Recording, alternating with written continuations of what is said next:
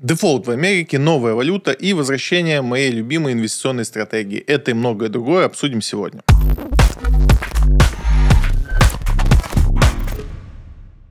Банкиры с Уолл-стрит предупредили о немыслимых последствиях дефолта в США. В чем там вообще история? И почему все так сильно переживают по поводу дефолта, который может случиться в США и который технически ожидается? Ситуация, ну, издалека, если мы пойдем, она в следующем. Америка, по сути, живет в долг. И это не какой-то секрет и не какая-то попытка сказать, что вот Америка плохая, а кто-то там хороший. Так сложилось исторически. С 1939 года они принципиально решили, что они уже в том положении, когда могут позволить себе жить за счет того, что у кого-то занимают деньги. И, в принципе, мало что менялось. Единственное, что когда они это решили, они определили, что размер тех долгов, которых у них будет, вот это будет потолок того долга, который их страна может себе позволить. После Второй мировой войны э, случились ряд событий, которые позволили американцам еще точнее понять, что, в принципе, они могут позволить себе жить в долг еще очень долго, поэтому они стали постоянно повышать этот потолок и вообще не стесняться в том, чтобы занимать бесконечное количество денег. Это там не первый год, когда все вокруг говорят о каком-то огромном размере долга Америки и как они с этим будут жить. Прекрасно, они будут с этим жить. Ничего не поменяется, если доллар останется резервной мировой валютой. И если там, мы по-прежнему будем для всего использовать доллар, то американцы смогут продолжать занимать деньги сколько угодно им долго.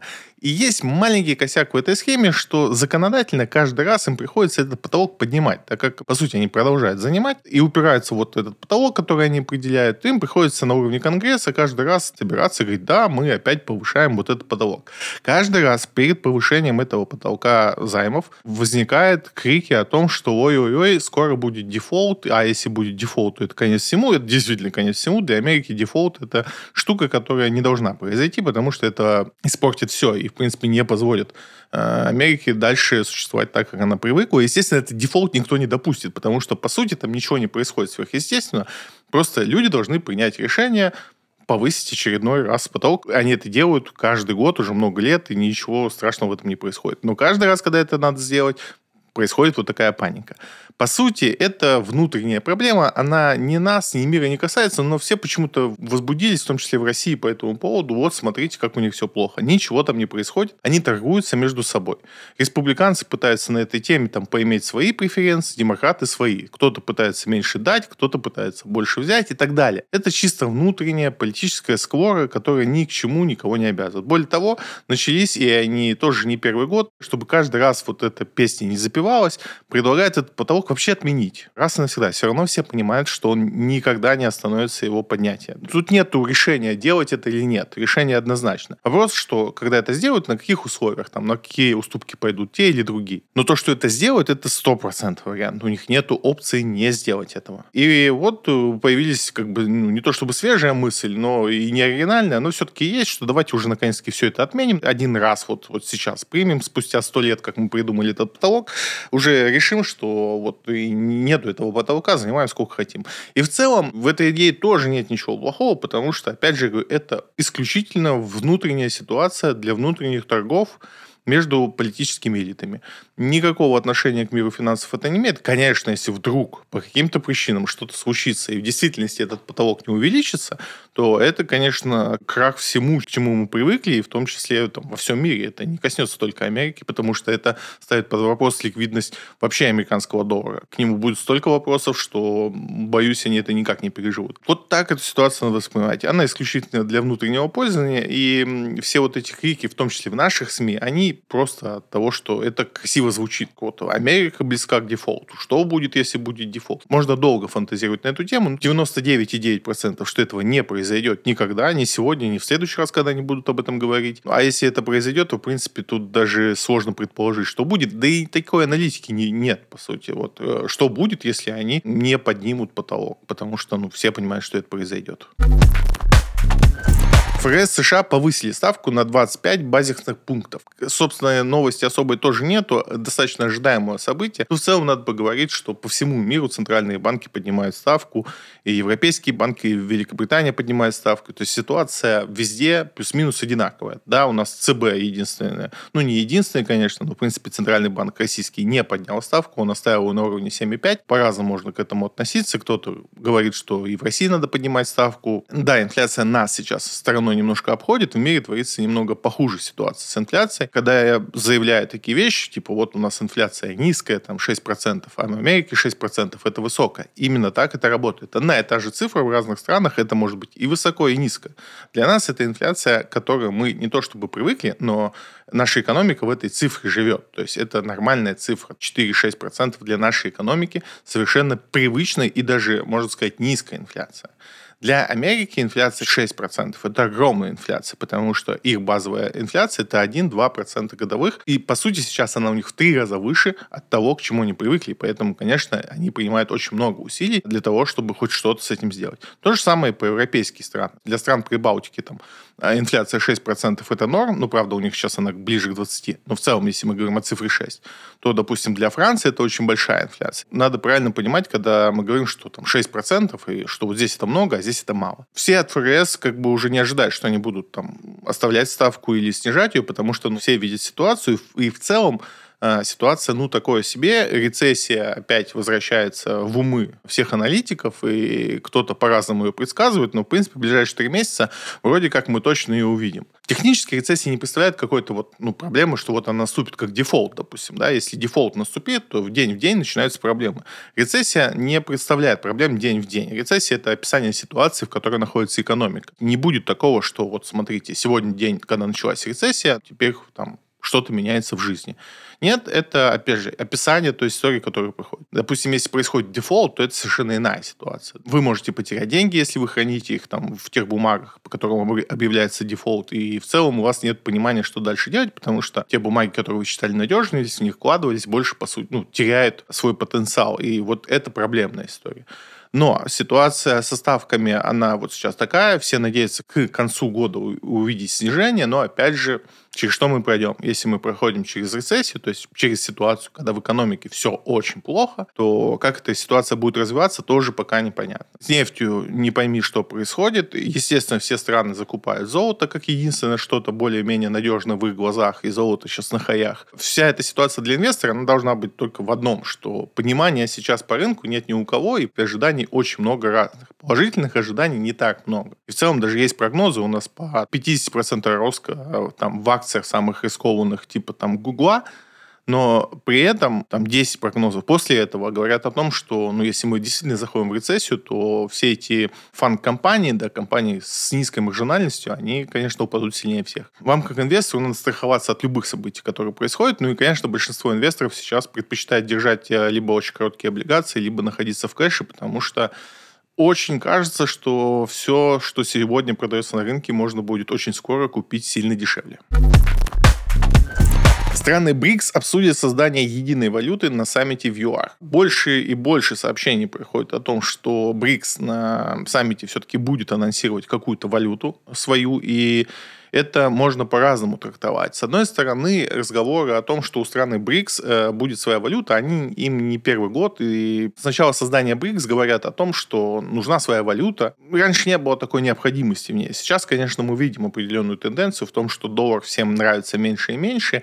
И тут уже не только разговор да, там, про санкции в отношении России, Ирана, еще там ряда стран, а уже такие страны, как Бразилия, переходят на расчет в национальных валютах. В валюте появился определенный интерес, и на нее появился спрос. То есть, если раньше, даже представить, что там 10 лет назад такая валюта появляется, то вопрос, будет ли на нее спрос, кому она, собственно, нужна и зачем. То сейчас спрос на нее объективно есть. И более того, у нас есть там определенные сложности при торговле в национальных валютах, потому что вот сейчас приходят новости там с территории Индии, опять же, что Россия Индия не смогла договориться о том, чтобы проводить в национальных валютах расчеты, Почему-то я, к сожалению, не смог разобраться, и нет информации по этому поводу, но российская сторона не очень хочет хранить на своей территории рупии. Почему-то они не считают их ликвидными. И, и ну, опять же, не буду фантазировать, почему это происходит.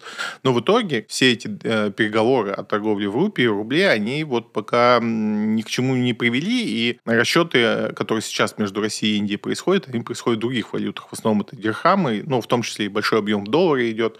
И вот в этой ситуации как раз валюта, новая валюта, которую может представить БРИКС, она будет супер интересна для всех стран, потому что ликвидность этой валюты будут обеспечивать страны-участники. И когда мы говорим, что, допустим, у нас есть Россия и Индия, которые обе входят в БРИКС, то им очень легко э, этой валютой рассчитываться, если у них есть какие-то сомнения по поводу владения там рублем или рупией. Возможно, и такие мысли тоже проскакивали, что, собственно, Россия и Индия не стала эту систему торговли в национальных валютах э, раскручивать для того, того, чтобы уже спокойно начать торговать вот этой валюте, которая появится от БРИКС и которую ожидают уже к осени. По нее уже создана инфраструктура, которая будет основана на каких-то российских разработках, но это не так важно. По сути, это тоже один из таких больших шагов. Если Индия и Россия, Китай и ЮАР перейдут на даже торговлю между собой в этих валютах, это, конечно, очень сильно подобную валюту укрепит. И более того, сделает ее достаточно ликвидной для того, чтобы остальные страны к этому присоединились. Если это произойдет, это, конечно, будет такое начало конца доллара, ну, не в понимании, что вот теперь засекайте, когда доллару конец. Вопрос в том, что Америка потеряет э, такой значимый ресурс контроля и влияние на другие страны, которым она обладала, обладая и управляя долларом. Если все страны, участницы э, мировой экономики, будут понимать, что есть альтернатива, да, там, от доллара. И когда там э, Америка будет пугать санкциями, и в том числе ограничение возможности по оплате долларом, то они спокойно перейдут на валюту от БРИКС. Это, конечно, сильно выпустит э, возможности Америки влиять на другие страны. Очень интересное событие. Я думаю, что этот год будет очень э, насыщен новостями о переходе с доллара на какие-то валюты. Как это будет, пока непонятно. Станет ли действительно юань новой валютой, либо вот такие ситуации, как БРИКС, как-то повлияет на то, как э, торгуют страны между собой, посмотрим. Но в любом случае этот год будет ключевой, я думаю. ЕС рассматривает возможность ограничить транзит товаров через Россию. Очередная история про то, что нас ожидает в новом пакете санкций. Забавно, конечно, но вот э, формат прошлых новостей о том, чтобы давайте запретим все, а потом что-то будем разрешать, мне кажется, уже пора бы ввести, потому что, ну, come on, уже не смешно. Новый пакет санкций, что известно, что будут как-то щемить те дыры, которые есть сейчас, да, по торговле, потому что вот Шпигель буквально на днях разразился огромной статьей, как вот не получилось обрушить экономику России, они много говорят о том, ну хотя это, конечно, забавно, они много говорят о том, что не получилось, оказывается, на Россию надавить через богатых людей в России, потому что те могут спокойно поехать в другую страну и купить то, что необходимо. В действительности у кого-то там э, в голове было, что если часть населения не сможет покупать дорогие посудомойки от Милли, то это как-то может споломутить э, ситуацию в стране. Я не знаю, какое у них представление о нашей стране и как они вообще представляют, как мы живем, но это, конечно, безумно странно такие вещи считать. Но они до сих пор уверены, что вот э, вся проблема, что санкции не сработали, это в том, что мы там можем съездить в Казахстан и что-то там себе купить, чего нам жизненно необходимо. Не знаю, сколько человек для этого действительно ездил в Казахстан, но если вы вот ездили в Казахстан что-то покупать, чего вам не хватило в России, обязательно напишите об этом в комментарии, мне будет очень любопытно, зачем вы ездили. И по сути они сейчас пытаются придумать что-то новое, потому что ну, то, что они наводили, объективно не очень хорошо работает, не так, как бы им хотелось. Плюс и непонятно, как это сделать так, чтобы не в ущерб себе. Потому что их очень напрягает, что они вроде как э, с Россией больше не торгуют. Условно, Индия и Китай торгуют и не испытывают никаких проблем. И получают от этого огромное преимущество, чего не получают европейцы. Более того, сегодня, буквально час назад, прошла новость, что они хотят по дружбе, по нефтепроводу, да, вот они хотят тоже запретить э, транспортировку нефти. Такое уже, вот запретим все. Но конкретно в статье идет разговор о том, чтобы запретить транзит. Там тоже не на пустом месте вся эта история основана. Они там посчитали и поняли, что транзит через Россию там, э, в какие-то соседние страны, типа Казахстан, там, Грузия и еще куда-либо. Транзит идет на 2 миллиарда, а до стран э, как бы назначения транзита доходит всего 1 миллиард. Где-то 1 миллиард оседает э, на территории России, ну, А на что они рассчитывали? Не очень понятно, как запретить транзит через Россию, потому что ряд стран э, тогда будут вообще по сути, отрезаны от э, поставок в Европу, или этот логистический путь будет какого-то сумасшедшего размера, ну, который будет просто не, не, не иметь смысла. Они потеряют рынки того же Казахстана достаточно быстро, потому что завести в Казахстан э, с Европы не через Россию достаточно проблематично, потому что там пересекать надо несколько стран других. Есть э, много альтернативных путей в обход России, но все эти пути, они, ну, такое себе. И, в принципе, их там последние лет 15 пытаются внедрить. В основном все это связано там с Каспийским морем и через эти страны, которые прилегают к Каспийскому морю. Но там вся проблема в том, что мало того, что у тебя Турция появляется на пути, а Турция, они классные ребята с точки зрения транзита, но они накидывают кэша немного туда, а иногда много. А второй момент, что у тебя все эти перевозки сопрягаются с перегрузкой на корабли. И это сильно а, и плечо увеличит логистическое, ну и цену, соответственно. Поэтому как можно будет реализовать э, запрет на транзит через Россию, не до конца понятно. И, в принципе, понятно, что будет дальше. Да? Сейчас вот многие авиаперевозчики жалуются на то, что, собственно, из-за того, что им приходится облетать Россию, какие-то трансграничные перелеты типа там Токио-Париж, это какое-то безумие, а те же китайские перевозчики спокойно летать над Россией имеют преимущество. И вот это преимущество, оно же закрепляется со временем. И даже когда все это откатится, когда все это разрешит, там уже не будет места всем тем, кто привык. То есть о чем речь? Если вы потеряете там рынок Казахстана сегодня, когда все нормализуется, вы в Казахстан не вернетесь, потому что там плотненько сядет э, китайцы. И в Европе это понимают, но при этом, ну, как бы, видимо, ничего уже поделать не могут, и в этой спирали санкций им надо вот до последнего бороться. Хотя все понимают, что это не работает, что это не приносит тех результатов, которые которые они хотят, но остановиться они не могут. Определенный такой уровень наркомании. Почему это для нас важно понимать? И это то, о чем я говорю там э, уже год, что пока эта спираль санкций, она не остановится, она будет наращиваться. У них очень своеобразное представление о том, как устроена наша страна и как можно на граждан нашей страны повлиять. То есть они действительно считают, что отсутствие Netflix в России делает ну, какую-то проблему для граждан нашей страны.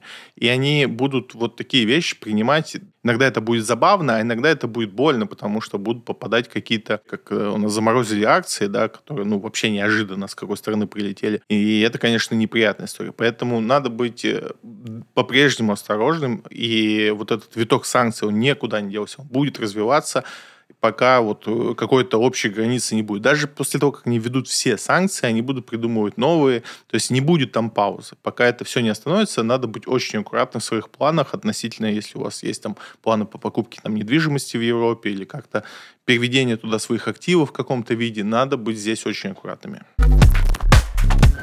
Бельгия впервые выдала лицензию на разблокировку россиянину без ВНЖ э, на территории Евросоюза. О чем речь в статье, что разблокировали счет конкретному человеку, у которого не было ВНЖ э, в Европе, получил доступ к своим средствам, там были какие-то миллионы в еврооблигациях. Ничего не значащая новость, потому что, скорее всего, в новостях этого нету, но по кулуарным таким разговорам примерно известно, кому разбанили, и примерно понятно почему. То есть человек с помощью своих коллег в Европе, пользуясь пользуясь европейской коррупцией, получил доступ к своим активам. Ничего плохого в этом не вижу. Надо пользоваться всеми доступными вещами для того, чтобы вернуть свои средства. Но вопрос в том, что это не новость, на которую строят операции, думать, что вот, вот мы близки к тому, чтобы наши активы разблокировали. Нет, э, на наши активы строят огромные планы все, кому не лень, все на них зарабатывают, у всех все хорошо, поводов не возвращать их миллион. Наш тут э, тоже что-то блокируют, контрмеры. Я говорю, что если вы нам не вернете, мы вам тоже не вернем,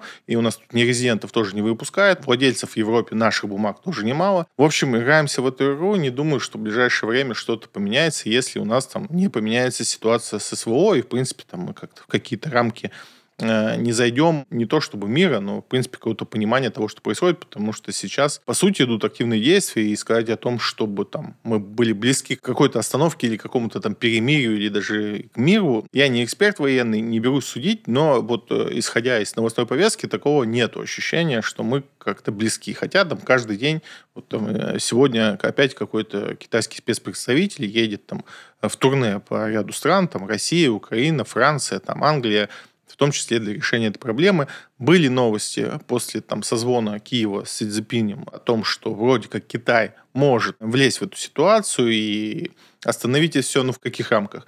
Э, там сейчас политически очень дурная ситуация. Даже если бы все захотели остановиться, никто не может себе это позволить с точки зрения репутации, потому что, по сути, понятно, что на Украину так, откровенно говоря, всем плевать, и должны там американцы как-то объяснить своим гражданам, почему они столько денег туда вбухали, и теперь это все останавливается.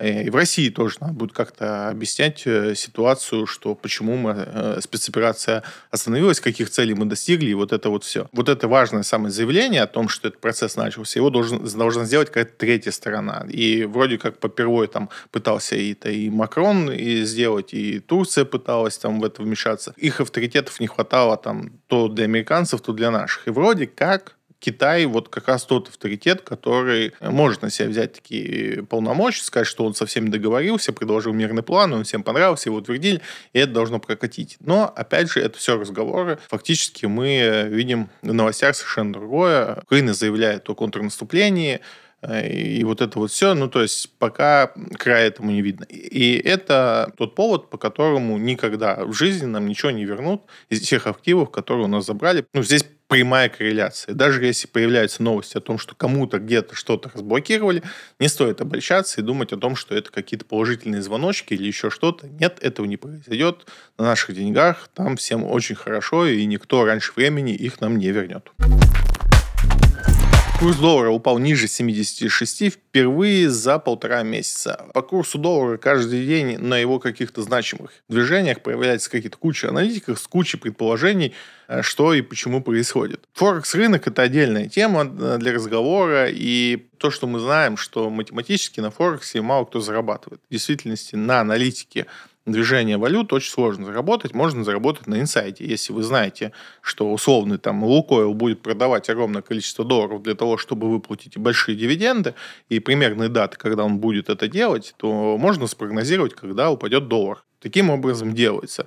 Все остальные виды анализа пары рубль-доллар, да и любой другой пары, они не имеют смысла глобально. Ну, точнее так, много людей говорит, что это имеет смысл, но много людей говорит, что и гороскоп имеет смысл, и карты Таро что-то говорят, там, правду. Но мы не про это. А мы про доказательные вещи. То есть те вещи, которые можно доказать. И вот э, доказать, что какой-нибудь технический анализ или какой-то другой вид анализа может э, действительно показать там, положительный результат с точки зрения торгов, такого нет. Соответственно, моя позиция по тому, чтобы гадать на курс доллара, она вот всегда была и остается такой. Нет смысла гадать, какой будет курс доллара. Ни к чему чему не приведет.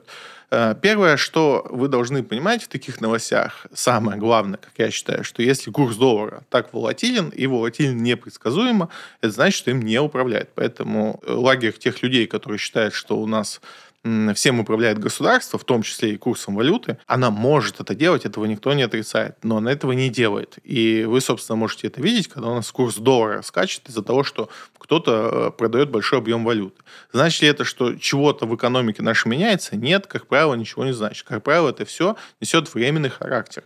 То есть мы помним, когда у нас доллар был по 56. И опять же, это не было, потому что у нас там государство этого хотело, или у нас тут экономика вдруг сумасшедше выросла. Да, у нас хорошая экономика, как оказалось. Неожиданно мы тут в топ-10 экономик мира попали. Хотя, конечно, я уверен, что мы там всегда были, но ладно. Еще раз, курс доллара у нас достаточно волатильная штука, и им стараются не манипулировать, э, ну, не управлять государством. Манипулировать им как раз могут другие участники рынка. Инвестировать в валюту сложно, но я имею в виду, что если вы хотите как-то заработать на этом или сэкономить, ну, не привязывайтесь к этому. Видите хороший курс, который вас устраивает, планируете поездку за границу там какой-то через год, можете потихонечку закупать. Лучшим э, способом, как всегда, будет закупать регулярно. То есть, если вы будете покупать там раз в месяц на какую-то определенную сумму, то по итогу года вы получите самые лучшие из возможных курсов. Почему так? Потому что так вы не можете знать, какой курс будет. Усредненный вам э, в большинстве случаев даст лучший да, вы можете угадать. Ну, случайно, как вы можете же в лотерею выиграть.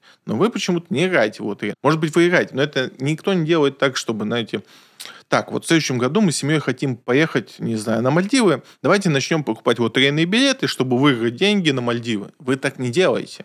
Но когда мы говорим о том, когда купить валюту для того, чтобы поехать на те же Мальдивы, вы так пытаетесь сделать. То есть вы пытаетесь угадать самый низкий курс. Тогда играйте в лотерею, чтобы получить деньги на Мальдивы и не гадайте с курсом. Ситуация не поменялась. Я также считаю, что нет смысла гадать на курс доллара. Если вам нужны доллары, вы их покупаете. Если вам доллары не нужны, вы их не покупаете. Если вы хотите привязаться какую-то валютную выручку, есть много способов это сделать. У нас есть еврооблигации, у нас есть облигации в юанях, и много всего другого, что можно использовать. Не мучайте себя, не пытайтесь угадать курс доллара. Тиньков возобновил торги паями трех БПИФов с активами почти на 1 миллиард. Новость о том, что Тиньков возвращает потихонечку те БПИФы, которые были недоступны. После введения первых еще санкций э, мы Тиньков, да и, в принципе, большинство фондов перестали торговать ETF-ами на иностранные бумаги, и, собственно, до сих пор они не торгуются у нас. У нас с Финексом история, которая вообще никак не заканчивается, а Финекс выпускал те фонды, которые в России очень любили, там большинство, кто вот инвестировал в ETF в России, они использовали финексовские фонды, и до сих пор история не приближается к развязке, то есть от них давно не было каких-то новостей, что ли, так скажем. Они что-то периодически пишут, но как-то не приближаются к тому, чтобы разблокировать активы. Было много идей по поводу переезда там и в Казахстан, и еще какие-то способы разблокировки, но пока ничего не происходит, это безумно печально и очень будет грустно, если мы потеряем все доступ к этим деньгам, и что будет с Финексом. По сути, Финекс сейчас э, несет огромные потери из-за того, что не может торговать. Это их единственный бизнес, он полностью сосредоточен на России, да, они там зарегистрированы в Голландии, но весь бизнес они вели в России. Регистрацию они там делали только потому, что это было с точки зрения налогов удобнее. Но, так или иначе, Тиньков э, возобновил торги частью БПИФов. В новости э, говорится о трех, но на самом деле их уже больше. В новости говорится, что индекс на S&P 500 э, не разблокирован, хотя он разблокирован и уже торгуется, но в рублях. Все они теперь торгуются в рублях, это, собственно, новая наша реальность. В этом нет ничего плохого, даже если уж э, откровенно к этому подходить, в этом даже есть хорошее. Это не очевидно, но это правда так. В чем прелесть того, что это торгуется в рублях, том, что раньше у нас всегда был выбор. Можно было купить и в рубле, и в долларе, но в основном все предпочитали доллар. Брокеру это было выгодно, потому что вам для того, чтобы купить этот BPIF, надо было покупать доллары, вы платили за это комиссию, и вот это вот все. И, собственно, если бы сейчас продавались доллары, вам бы по-прежнему надо было платить комиссию, она не такая уж и маленькая, в том числе в Тинькове. Сейчас торгуется в рублях. Для вас, как инвестора, в чем торгуется конкретный фонд, нет разницы. В рублях или в долларе тут не имеет значения, потому что он просто пересчитывается по курсу. Но вам теперь не надо покупать доллары, соответственно, не совершать дополнительную транзакцию для того, чтобы покупать фонды. Собственно, основная моя радость в том, что вернулся к нам э, индекс S&P 500. Э, это тот индекс, который я считаю основным на фондовом рынке. В принципе, как стратегия инвестиций, везде и всякий раз говорю, что лучшая стратегия для людей, которые не хотят посвятить свою жизнь инвестициям, не читать целыми днями отчет, это просто покупка индекса. Если мы возьмем срез вот по миру, там, успешных инвесторов, поищем их, там, всяких Баффетов и им подобным, то выяснится очень любопытный факт, о котором предпочитают не говорить. И я расскажу, почему не говорят. Выясняется такой факт, что на длинной дистанции, то есть если взять там 10-15 лет, практически никто прям единицы из тысяч управляющих, кто может обогнать индекс S&P 500 по доходности. Ну, то есть о чем речь? Э, есть два человека, один покупает просто индекс, другой вкладывает в самую классную управляющую компанию или в самые лучшие сигналы в телеграм-канале. И в итоге, там, через 10 лет, тот, кто покупал просто индекс, всегда заработает больше. Это факт, который проверен уже тысячу раз. Вы можете его Сами проверите, если вам интересно, ну, в плане того, что вы будете 10-15 лет это покупать и потом покажете нам результаты. А я к тому, что информация об этом более чем достаточно. Многие, кто пытался поставить под сомнение э, этот вопрос, но каждый раз э, под горой аргументов приходится сдаваться и признавать, что покупка индекса в 99% случаев это лучшее инвестиционное решение, которое вы можете сделать относительно э, иностранных акций. Я бы рынок России к этому не относил, потому что они принципиально ну, на мой взгляд, отличаются. Но если мы говорим про вот общее такое понятие инвестиции на фондовом рынке, то лучшая стратегия, на мой взгляд, это покупка всего лишь вот этого индекса на постоянной основе. Там есть ряд правил, сейчас не будем об этом, много об этом говорю, в том числе в телеграм-канале, проводим эфиры, разбираем все эти вещи.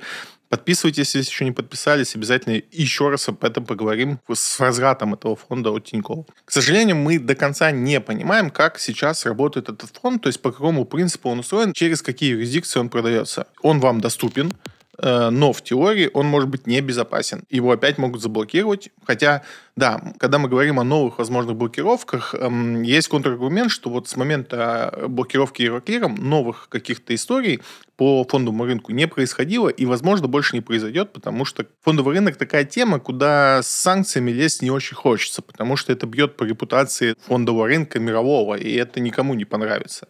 И, возможно, я даже отчасти разделяю это мнение, что мы не увидим новых санкций на фондовый рынок. Но э, кто знает, кто знает. Только что я говорил о том, что вот эта спираль безумия, она как бы еще не закончилась, и она развивается. А количество возможных санкций подведения, их не так много. И кто знает, может быть, опять они придут на, на фондовый рынок, и тот же Тиньков не сможет покупать те акции для того, чтобы сформировать этот фонд, или они опять под, попадут под блокировку и так далее и тому подобное. Ситуация не то, чтобы ну, решилась, и мы от Тинькова не знаем, как они это делают. То есть они особо не распространяются, через какие структуры этот фонд теперь функционирует, потому что Тиньков находится под санкциями, он не может покупать сам э, эти бумаги, то есть он делает это через какие-то аффилированные компании. Где эти компании расположены, как эти транзакции происходят, как это все хранится, пока все это неизвестно, ну или очень мало об этом информации, назвать это безопасной историей сложно. Поэтому, с одной стороны, да, у меня огромная радость, что нам снова доступен этот инструмент. С другой стороны, я прям не то чтобы советую опять возвращаться прям сегодня к этой стратегии. Стратегия покупки индекса, она не такая, что если вы пропустили пару месяцев или даже год, вы тут что-то радикально потеряли. Да, могут быть разные случаи, но глобально инвестиции – это история надолго, на 10, 15, 20 лет. И от того, что год у вас не будет доступа к стратегии, ничего не произойдет. На мой взгляд, сейчас лучше еще немножечко подождать. Я думаю, со временем станет больше информации о том, как функционирует этот фонд, какие у нас есть риски, чтобы эти риски учитывать. Потому что сейчас мы, по мнению Тинькова, должны просто закрытыми глазами покупать то, что он предлагает, и радоваться этому. Но мне кажется, это не совсем правильно и не совсем логично. Поэтому новость, с одной стороны, как хорошая, но все еще есть неопределенные риски. Акции Virgin Galactic прибавили 24% на планах скорого начала полетов. Virgin Galactic, акции из забытых постпандемийных времен, это компания, в которой игралась, наверное, пол нашей страны, как в лотерее «Русское ауто». Для тех, кто не знает, коротко расскажу. Virgin Galactic занимается тем, что хочет организовать туристические поездки в космос. И они максимально близки к этому. У них уже произошел куча тестовых полетов, и, собственно, вот на днях происходил очередной. И это должен быть последний, и они будут готовы э, к тому, чтобы возить туристов уже на потоке. Там много можно поговорить об этой компании, почему она хороша и плоха. Ну, конечно, Virgin Galactic — это такой один большой пузырь, на который инвесторам просто нравится как идея.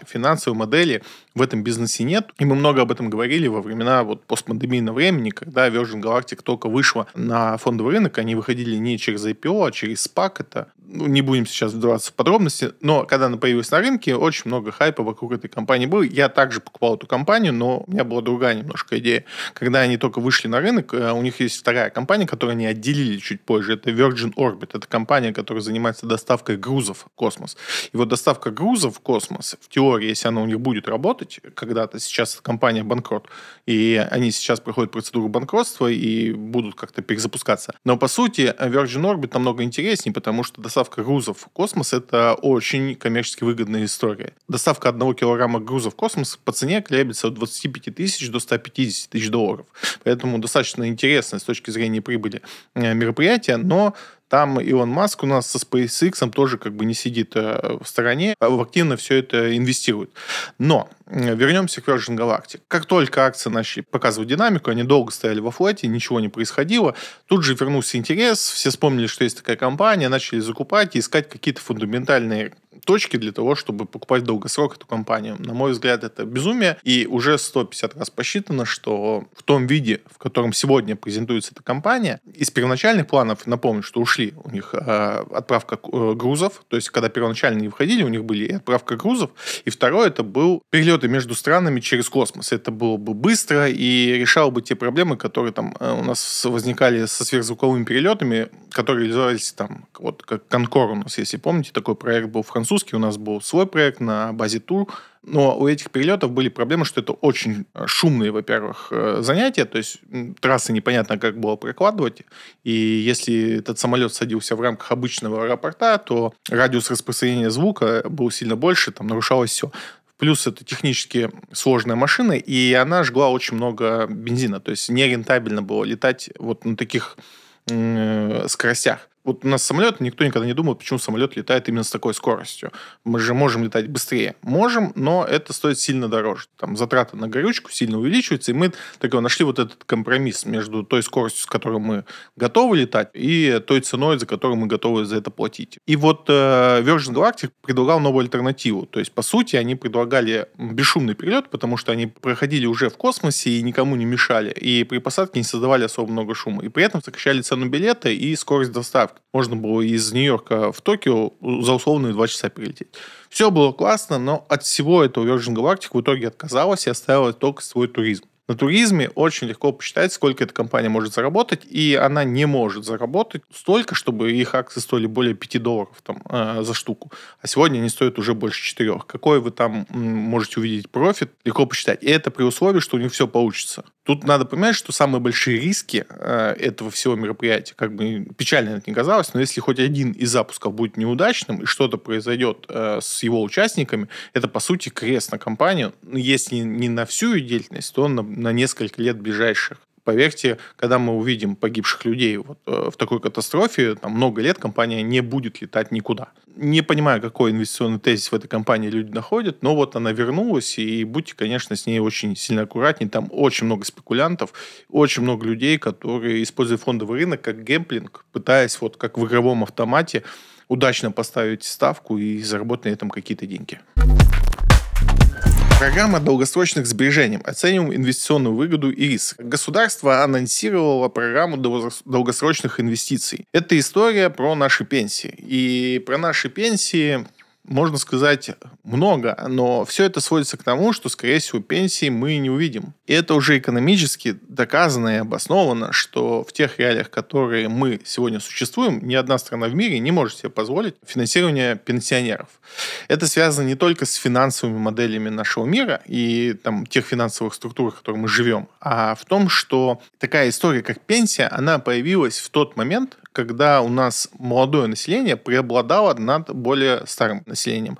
И медицина э, давала среднюю продолжительность э, жизни сильно ниже, чем сейчас. Сильно ниже, процентов на 25. То есть был момент в нашей истории человечества, это не только конкретно касается нашей страны или какой-то конкретной страны, во всем мире так произошло, что был момент, когда население было молодое, и можно было предложить за счет этих людей финансировать более старых людей, как некую плюшку для существующего поколения.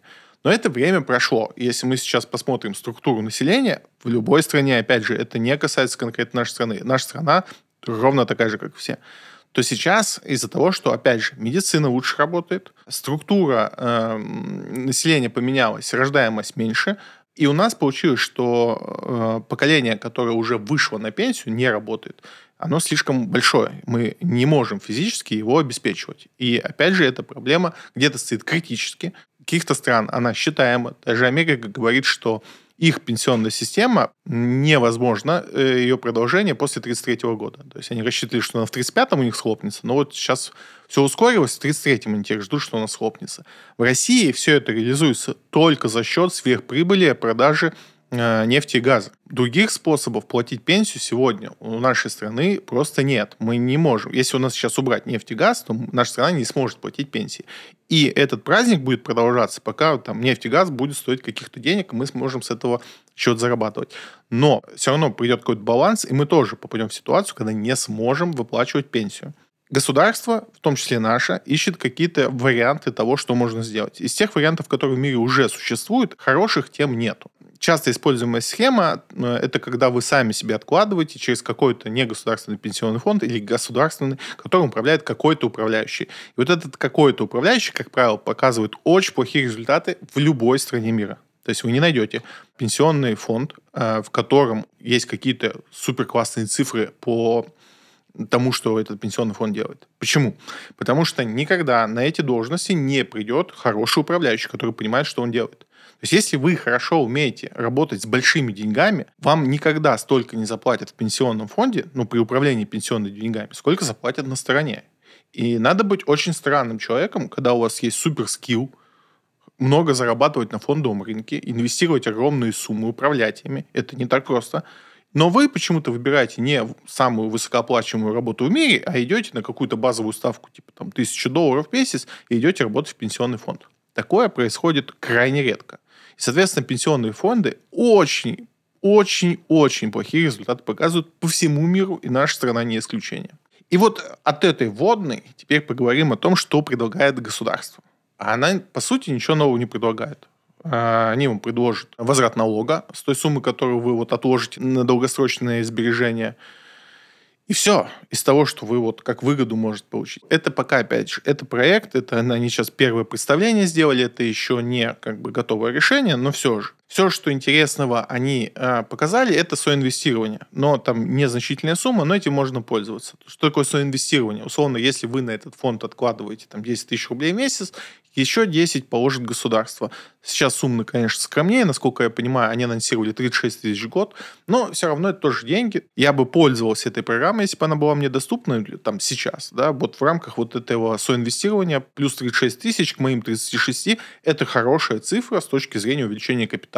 Дальше, как хотите, так управляйте этими деньгами. Если вы будете хотя бы 1% в год давать, я буду уже счастлив. Но, конечно, управление этими деньгами – это что-то нечто. Но 50% набавки к моему э, депозиту – это хорошая история. Все остальное не особо имеет смысл, потому что там вот, я говорю, либо сокращение, государственная гарантия на сохранность, то есть как у нас по вкладам сейчас есть на миллион там 400, там будет 2 600 на то, что если с фондом что-то случится, вам вот 2 600 вернут. Но все остальное, вот, кроме инвестирования в этой программе не интересно. И проблема тут не в государстве. Я только что объяснил, почему даже государство, если у него будут самые ну, светлые намерения, они все равно не смогут вам предложить ничего хорошего. Пенсия – это исключительно ваша головная боль. Смиритесь с этим, потому что, еще раз говорю, через 20-25 лет, скорее всего, у нас ее не будет. Либо, наоборот, будет, если нефть будет стоить там 25 тысяч долларов за баррель. Да, мы будем в нашей стране жить счастливо и богато. Но, скорее всего, так не произойдет, поэтому самое время сейчас уже думать э, и разбираться в этом, если вы старше хотя бы 35 лет. Греф останется на посту главы Сбербанка еще на 4 года. Хорошая новость, не думаю, что кто-то вообще был бы против э, того, чтобы Греф остался еще на 4 или на 8 лет, или сколько ему там угодно, потому что переоценить Грефа в Сбербанке достаточно сложно. Сбербанк действительно поменялся с приходом Грефа и остается достаточно развитой компанией, которая, помимо того, что развивается сама, отлично работает с инвесторами, ни разу их не подводила, в том числе, как это делают другие банки, не будем показывать пальцем. Не думаю, что кто-то вообще предполагал, что Греф может уйти, если он единственный сам бы этого не захотел. Сбербанк перестал продавать полисы инвестиционного страхования жизни. Случилось, наконец-таки, хотя не оттуда, откуда мы ждали. Полисы э, страхового инвестирования – это жесть, которую надо было вообще запретить на законодательном уровне. Это, конечно, не пирамида в чистом ее виде, но, по сути, этот продукт, сложный инвестиционный продукт, работал не в интересах инвестора. Такая прям рулетка, где половина секторов была зеро. И, по сути, почему вообще разрешали продавать это, большой вопрос. Более того, это продавали пожилым людям, которые вообще не способны разобраться, что это за фигня и как она работает. Короче, трешак. Э, сколько об этом ЦБМ говорил, что нельзя, и даже у них есть дополнительное распоряжение, что запрещено там людям старше 65 лет продавать сложный инвестиционный продукт. Всем, естественно, плевать, потому что это не закон, а просто там какое-то условно пожелание Центрального банка впаривали всем, потому что это больше всего денег приносит, конечно же, банку. Кто бы мог сомневаться заниматься. Теперь Сбербанк не продает этот продукт, говорит, что уже давно, и говорит, что не потому, что он ну, нормальный на голову банк, а потому что просто из-за санкций они теперь не могут определенные опционные структуры выстраивать и, соответственно, не могут впаривать этот продукт. Так или иначе, большая радость, не хоть какая-то польза, но большая польза от этих санкций, потому что я считал эти продукты самыми унизительными, которые вообще происходят в нашей банковской системе. Особенно, я говорю, потому что их паривали людям, которые не способны даже понять, что это такое. И если вы не, даже не знали, что такие существуют, зайдите в любой банк, кроме Сбербанка. Остальные банки с удовольствием продают эту фигню. И попробуйте разобраться, что это за продукт. Вот просто вы, как человек, который там хоть как-то с финансами связан, попробуйте прочитать договор на вот это инвестиционное страхование и разобраться, что вас ждет.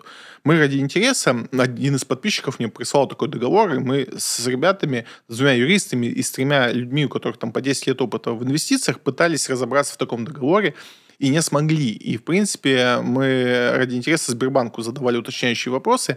Они месяц пытались нам найти человека, который смог бы ответить на вопросы по их же договору. Ну, это жесть. И вот это они дают пенсионерам, и, конечно же, рассказывают, что это лучше, чем вклад в сто раз. Пожалуйста, пользуйтесь. Слава богу, что ушли. Надеюсь, остальные банки тоже закроют хоть по каким-то причинам эти продукты, и мы их больше никогда в России не увидим. Крыму открыли первое отделение Сбербанка. Супер новость, потому что я до сих пор не понимаю, почему те территории, которые там после 2014 года к нам присоединились, все еще оставались у нас территориями второго сорта и отчасти остаются. То есть там не работают те сервисы, которые работают по всей территории России. В Крыму так вообще у нас там чуть ли не роуминг, когда ты с мобилой туда едешь. То есть это были какие-то территории класса Б. Знаете, вот есть вся Россия, а есть вот что-то вот Крым. Там тоже Россия, но похуже для каких-то ну, других. Почему это так работало? Понятно, что есть объяснение, почему Сбербанк там не был в Крыму, и кто-то еще там не был в Крыму, потому что все боялись санкций. Сейчас все это наводили, уже санкции, ну что, боятся их все ввели, которые только возможно, а которые невозможно все равно введут, неважно, где ты там работаешь, в Крыму или еще. Но у нас есть новые территории, хотим мы это или не хотим, нравится нам это или не нравится, но там живут люди. Если там теперь Россия, то у них должны быть первые появляться российские сервисы. Нравится вам или нет, что Мариуполь теперь российский город, это не так важно. Но если мы называем этот город российским, пожалуйста, пусть там тоже будет отделение Сбербанка, Кинопоиск, там Яндекс Такси и все то, к чему мы привыкли в нашей стране, пользоваться, то, что нам удобно, пусть там появляется МФЦ, мои документы, и вот это все. Потому что это все как раз и делает нашу страну страной. Потому что вот эти все релаканты сейчас как раз узнали, как там вот эта немытая Россия по сравнению с мытой Европой в отношении всех сервисов, к которым они привыкли в России. Что такое доставки, что такое документы, что такое бюрократия, они наконец-таки узнали. Потому что классно, когда ты на территории России 10 лет кричишь, что у нас тут из-за бюрократии невозможно что-то сделать, а потом узнаешь, что такое бюрократия в действительности, в какой-нибудь Испании. И сразу меняется тон настроения. Очень странно, что мы говорим, что эти территории теперь наши, неважно, опять же, я не даю оценку там событиям. Крым законно присоединить, кому он там принадлежит. Крымчанам принадлежит Крым. Но сам факт, вы называете эту территорию, территорию России, но там не работает ни один российский сервис, там не работает то, к чему мы в России привыкли. Ты, по сути, приезжаешь в другую страну, единственное, ты границу не пересекаешь. Вот и все, что разница, что нет границы. Но так это другие, другие банки, другие магазины, другие сети. Ничего того, к чему ты привык. Почему мы так делаем, для меня непонятно. И то, что наконец-таки Сбербанк доперся до Крыма, самый крупный банк в России, за 8 лет ему все понадобилось для того, чтобы открыться в Крыму. Очень странная история. Но, надеюсь, э, это, собственно, было движение с мертвой точки, и теперь мы как-то будем более просто насмотреть на все это, и у нас не будет э, земель категории «Б». Энергичные попытки G7 по запрету российских драгоценных камней набирают обороты. О чем речь? Авароса тут каким-то чудом э, увиливала от э, санкций и так под них не попало толком. Но прицел был взят, и как бы в течение года четко разбирались, как туда надавить. Бельгия была безумно против. Картинка очень простая. Два аукциона в мире, по сути. Это Бельгия и Дубай. И, конечно, 90% э, всех торгов происходит в Бельгии. Бельгия с этого зарабатывает кучу денег. А вся огранка происходит в Индии. Причем буквально вся. Там 94% происходит огранки в Индии. Неважно, где вы там что купили, у кого. В итоге это все идет в Индию. И тут началась как бы вот эта вся история с санкциями, и когда как бы надо было запретить алмазы, Бельгия стала на ДБ и говорит, вы что, как бы, они же все равно будут продавать, они будут напрямую в Индию поставлять, и все. И мы только бабки потеряем, ну или в Дубаях они на аукционе будут продавать. Короче, Бельгия была вообще против этой всей истории и отбивалась до последнего. И вроде как согласилась на условиях, что будет э, запрещена вся торговля нашими алмазами у швейцарской какой-то компании. Это смешно, правда, это смешно говорить, но это вот действительно в новости даже написано. У швейцарской компании есть какое-то изобретение, которое позволит по спектральному анализу определять, откуда бриллиант. Технически это возможно. Специалист может определить регион происхождения бриллианта. У них есть специальная штука для этого. И вот они будут определять, откуда алмазы, и, собственно, российские будут парксанцами. Звучит, ну, как антиутопия, потому что алмазы, особенно мелкие алмазы, они производят продаются тысячами, как это будет все работать, как этот аппарат будет работать, почему этот аппарат не взломают, и он не будет показывать черт знает что. Очень-очень интересно. Но вот это санкционное безумие, оно вот доходит до этого. Алрос, естественно, на этих новостях падает, но, опять же, не думаю, что это реализуемо в том виде, в котором оно заявляется, как минимум. Опять же, именно из-за вот структуры конкретно этого бизнеса. Все алмазы, по сути, добываются двумя компаниями. Я имею в виду не все, но вот промышленная добыча самого большого количества в каратах, если мы возьмем, то есть 60-70% всей мировой добычи сосредоточено в руках двух компаний. Дебирс и Алароса. Все, больше все остальные маленькие частники, да, они что-то делают, но вот много алмазов производят две компании. Все они торгуют через два аукциона, а органка идет в одном месте, и вот в этой структуре они пытаются как-то это все запретить. При этом Индия не поддержит ни одну из таких санкций, то есть им вообще как бы плевать, они это уже много раз заявляли, особенно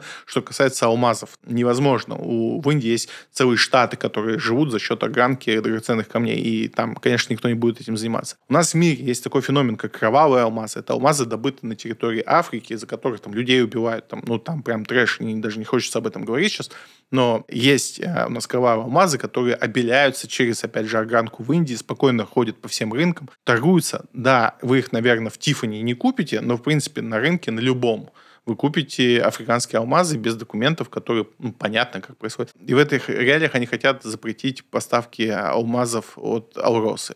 Выглядит сюрреалистично, но посмотрим, чем это закончится. И это все новости, которые я хотел обсудить. Осталось ответить на ваши вопросы.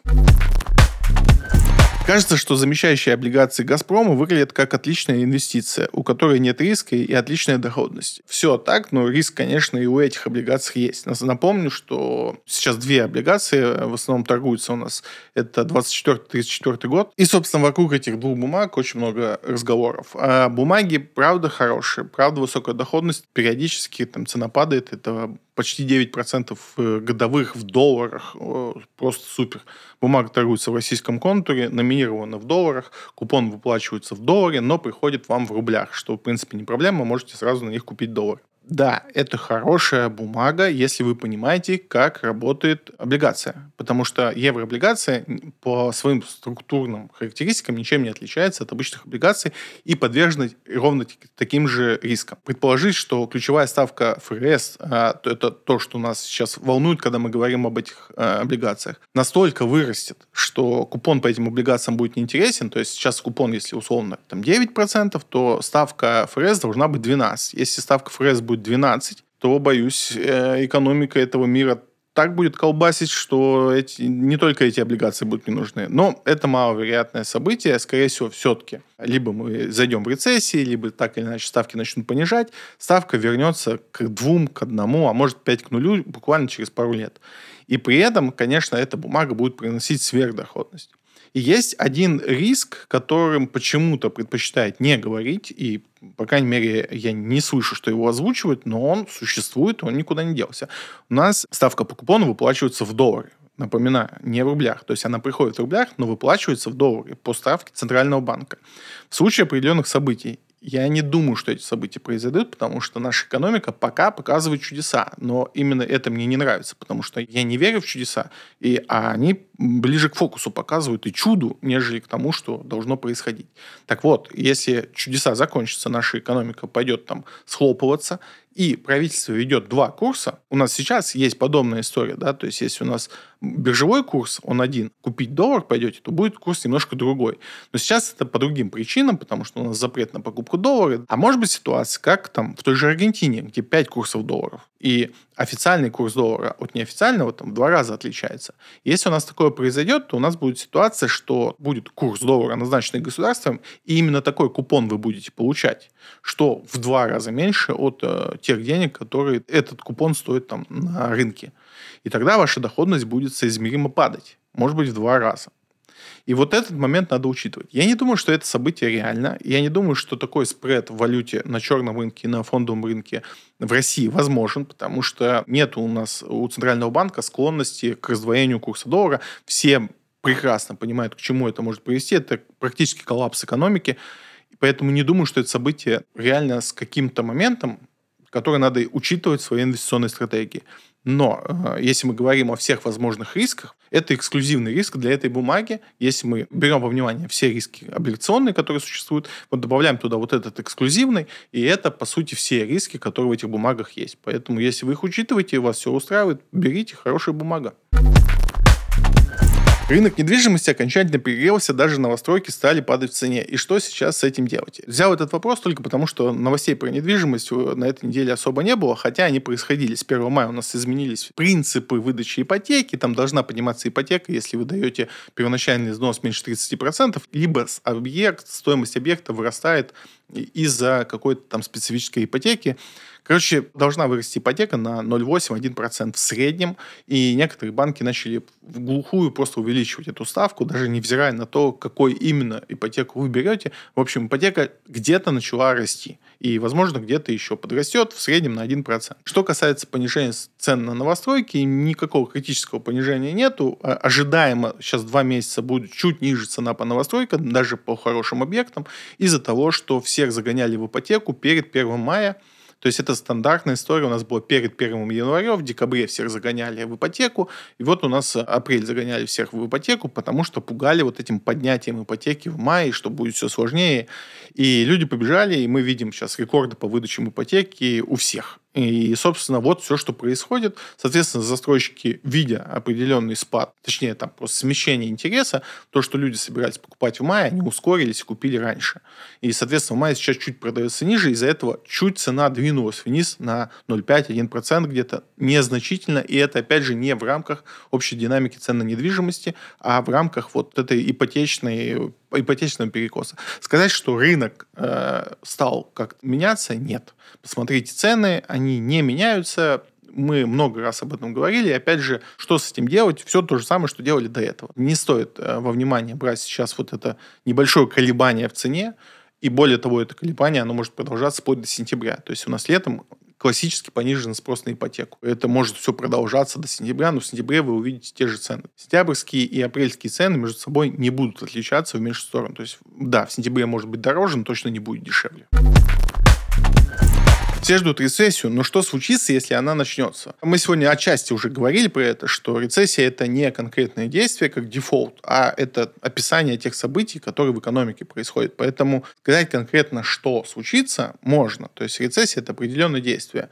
Но последствия именно для вас, как гражданина, непредсказуемы. То есть мы не знаем, как рецессия отобразится на тех или иных вещах. Обычно рецессия сопровождается а. сокращением потребления, падением цен на основные ресурсы, сокращением промышленности, сокращением рабочих мест и все вот это. То есть это такой момент, когда все, чем вы занимались до этого, если вы не на государственной службе, становится невыгодно. Инвестиции невыгодно, потому что все падает. Работы новой нету, потому что бизнес невыгодно организовывать. Сдавать там квартиры невыгодно. Все невыгодно. И если вот попытаться описать, что такое рецессия, это выглядит так. И в рамках вот этого все невыгодно начинается э, все ломаться. То есть человек, который торговал арбузами перед домом, он не торгует, потому что ему невыгодно торговать арбузами. Магазин, который у вас был рядом с домом, закрывается. Ваш там салон маникюра закрывается. Все вокруг закрывается рабочих мест нет, у людей нет на руках денег, они начинают меньше покупать, и рабочих мест становится еще меньше, и вот этот весь дурдом э, улетает такой в снежный ком. Все знают, как с этим работать, государство знает, как с этим работать, э, но рецессия, как правило, будет, эм, ну, не то что неожиданной, она больше всего ударит туда, где меньше всего будут готовы. По факту проблема начинается во всех отраслях. И в той отрасли, которой государство будет ну, меньше всего готово, больнее будет всего там. Поэтому предсказать сейчас, что будет конкретно у граждан России, конкретно у вас с точки зрения рецессии, невозможно. Это нереально, потому что у нас нет реальной картины того, как государство готовится к подобным событиям. Мы ее узнаем по факту когда вот э, это случится момент, когда вы увидите, где самые большие проблемы, значит, там меньше всего были готовы. Предположить заранее и как бы на этом как-то сгруппироваться, что называется, не получится.